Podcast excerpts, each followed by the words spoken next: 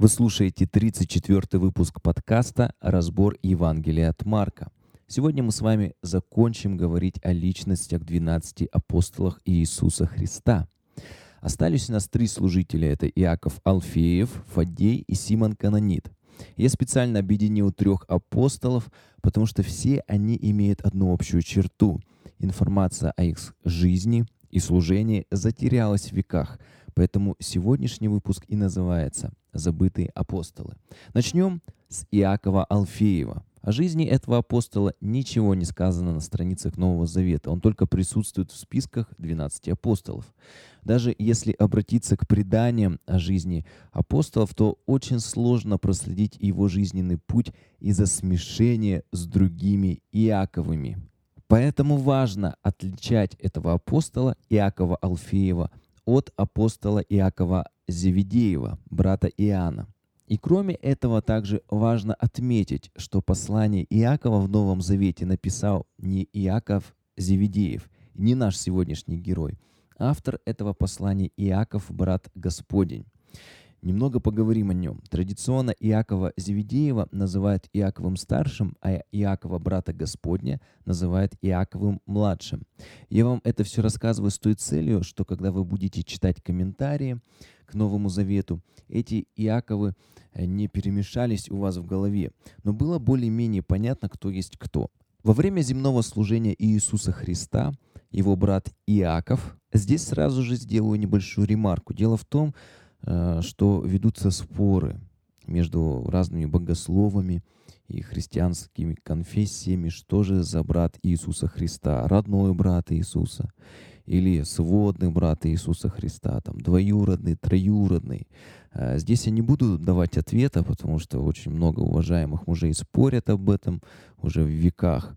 Вот, единственное скажу, чтобы вы просто знали, что кто-то считает, что был э, родной брат у Иисуса Христа, кто-то считает, что Э, не был. И все это связано именно э, с матерью Иисуса Христа, с Марией, потому что те, кто считает, э, что она является Богородицей, то есть родила именно Бога, традиционно отрицают, что она могла еще вступать в связь в супружескую со своим а, мужем и рожать еще детей. Кто-то, наоборот, э, считает, что а, Мария она была Христородицей, то есть родила человека Христа, и, соответственно, после его рождения она могла спокойно также и иметь супружеские какие, какое-то общение со своим мужем и также еще рожать детей.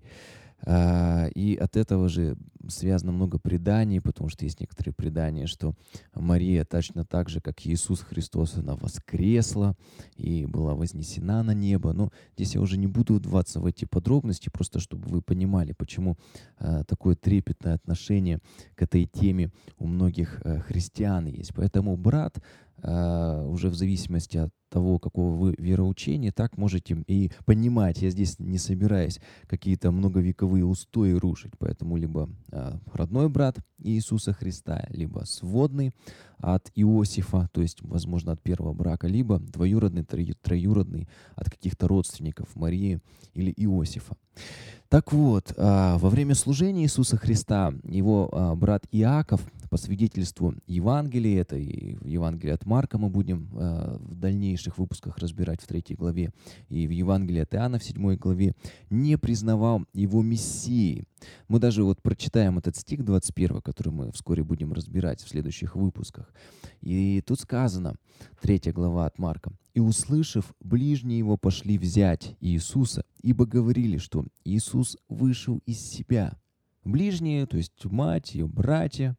И, видимо, Иаков обратился и стал христианином уже после смерти и воскресения Иисуса Христа. В первом послании к Коринфянам апостол Павел говорит о явлении Христа после воскресения Иакову. Кроме этого, Иаков многократно упоминается в деяниях апостолов и в послании к Галатам. Именно Иаков по свидетельству книги Деяний произносит итоговую речь на Иерусалимском соборе апостолов. А по свидетельству древних писателей Иаков был первым епископом Иерусалима. Итак, еще раз, чтобы отразилось у нас в голове. Иаков, брат Господень, первый епископ Иерусалима и автор посланий Иакова. Это подтверждает Евсевий Кесарийский, и Иосиф Флавий, более знакомый протестантам. Иаков а, при, принял мученическую смерть. Он был сброшен иудеями с крыла Иерусалимского храма и побит камнями около 62 года. Надеюсь, что три этих апостола Иакова разложились у нас в голове по полочкам.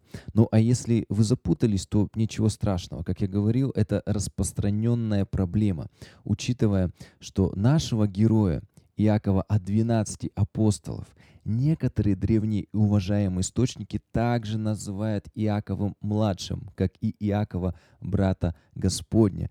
Поэтому будьте готовы, что в разных источниках информация об этих апостолах может пересекаться.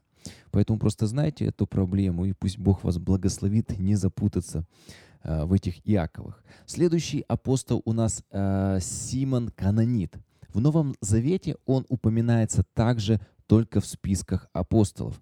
Его называют Симоном Зилотом или Симоном Канонитом, для того, чтобы мы могли отличить его от Симона Петра. Почему два разных прозвища? Все дело в том, что в переводе с греческого и арамейского они обозначают одно и то же, то есть ревнитель. Это благочестивый человек, ревностно следующий иудейскому закону. Есть два толкования. Первое, что Симон был, как и переводится его прозвище, человеком, ревностно соблюдающим иудейский закон. И также второе толкование, что он принадлежал к партии зелотов. О зелотах мы более подробно говорили в 26-м выпуске подкаста, который так и называется «Фарисеи, зелоты и сикари». Обязательно послушайте или переслушайте. По преданию апостол – принял мученическую кончину на Черноморском побережье Кавказа. Был заживо распилен пилой. Поэтому в искусстве, например, в картине Караваджо он изображается с пилой. Напомню, что все апостолы приняли мученическую смерть, кроме апостола Иоанна, возлюбленного ученика Иисуса Христа. Хотя знаете, тоже сложно сказать, что у него была такая а, счастливая старость, потому что его тоже хотели убить. И из а, предания мы знаем, что его хотели сварить а, в кипящем масле, но как-то так вышло, что не доварили его, то ли как-то эта вот система дала сбой, мало дров накидали или масло было плохое. Э, или, возможно, все-таки Господь его от этой мученической смерти спас. Так или иначе, он выжил э, при этой мучительной, так скажем, пытке, при этом э, при этой мучительной казни. И в дальнейшем он был сослан на остров Патмос, где и получил откровение, которое мы с вами знаем, да, это апокалипсис или апокалипсис. Э, и в этих каменоломнях он, в принципе, вот такой вот остаток своей жизни, большую часть и прожил. Поэтому тоже сложно сказать, что у него была такая вот э, более счастливая, э, более счастливая судьба. Поэтому, может быть, лучше как апостолу Павлу, раз тебе голову отрубили и все, или вот тебя варили, не доварили, потом в каменоломнях всю жизнь мучаешься. Ну вот, ну так или иначе, все апостолы, они э, умерли мученической смертью. Единственное, Иоанн, он, Иоанн Богослов, он, его не доварили, то есть его тоже казнили, но э, не совсем у них получилось, поэтому он был отправлен в ссылку. И последний из списка 12 апостолов – это апостол Фаддей, или как он назван в других местах, Иуда Иаковлев. В Деяниях первой главе в списке апостолов написано «Иуда – брат Иакова», поэтому его часто и считают братом Иакова Алфеева. В отличие от первых апостолов, о которых мы говорили, Фадей один раз все-таки упоминается на страницах Нового Завета во время Тайной Вечери. Даже давайте прочитаем, это 14 глава Евангелия от Иоанна, 22 стих. Иуда, не Искариот, говорит Иисусу, «Господи, что это, что Ты хочешь явить себя нам, а не миру?» Здесь наш герой назван Иуда не Искариот, чтобы мы могли отличить его от Иуды-предателя. Согласно преданию, апостол Иуда проповедовал в Палестине, в Аравии, Сирии, Месопотамии и в Армении, где и закончил свое служение, также приняв мученическую смерть. Подводя итог, итоге по трем апостолам из числа 12, рассматриваемых сегодня, мы можем сказать, что до нас не дошло практически никакой информации о их жизни, служении и делах. Более того, в трех новозаветних Иаковых часто и путаются. Какой вывод мы сегодня можем с вами сделать? Для нас это пример того, что иногда наши добрые дела, да и вся жизнь, может потеряться в истории. И на этой земле уже никто и не вспомнит о нас и наших делах как о жизни и служении этих апостолов. Поэтому важно помнить, что все, что мы делаем, в первую очередь для Бога. Давайте даже прочитаем послание Колосинам 3 главу 23 стих. «И все, что делаете, делайте от души, как для Господа, а не для человеков, зная, что в воздаянии от Господа получите наследие, ибо вы служите Господу Христу». Люди и история могут все забыть, но Бог навсегда запомнит нас. Поэтому будем служить и делать добрые дела не на показ людям, которые часто и неблагодарны, но будем ходить перед Богом, ведь Он никогда не забудет, и с Ним мы проведем всю вечность. Кстати, как и с вами, драгоценные слушатели. С вами был Михаил Крюков. Благословений.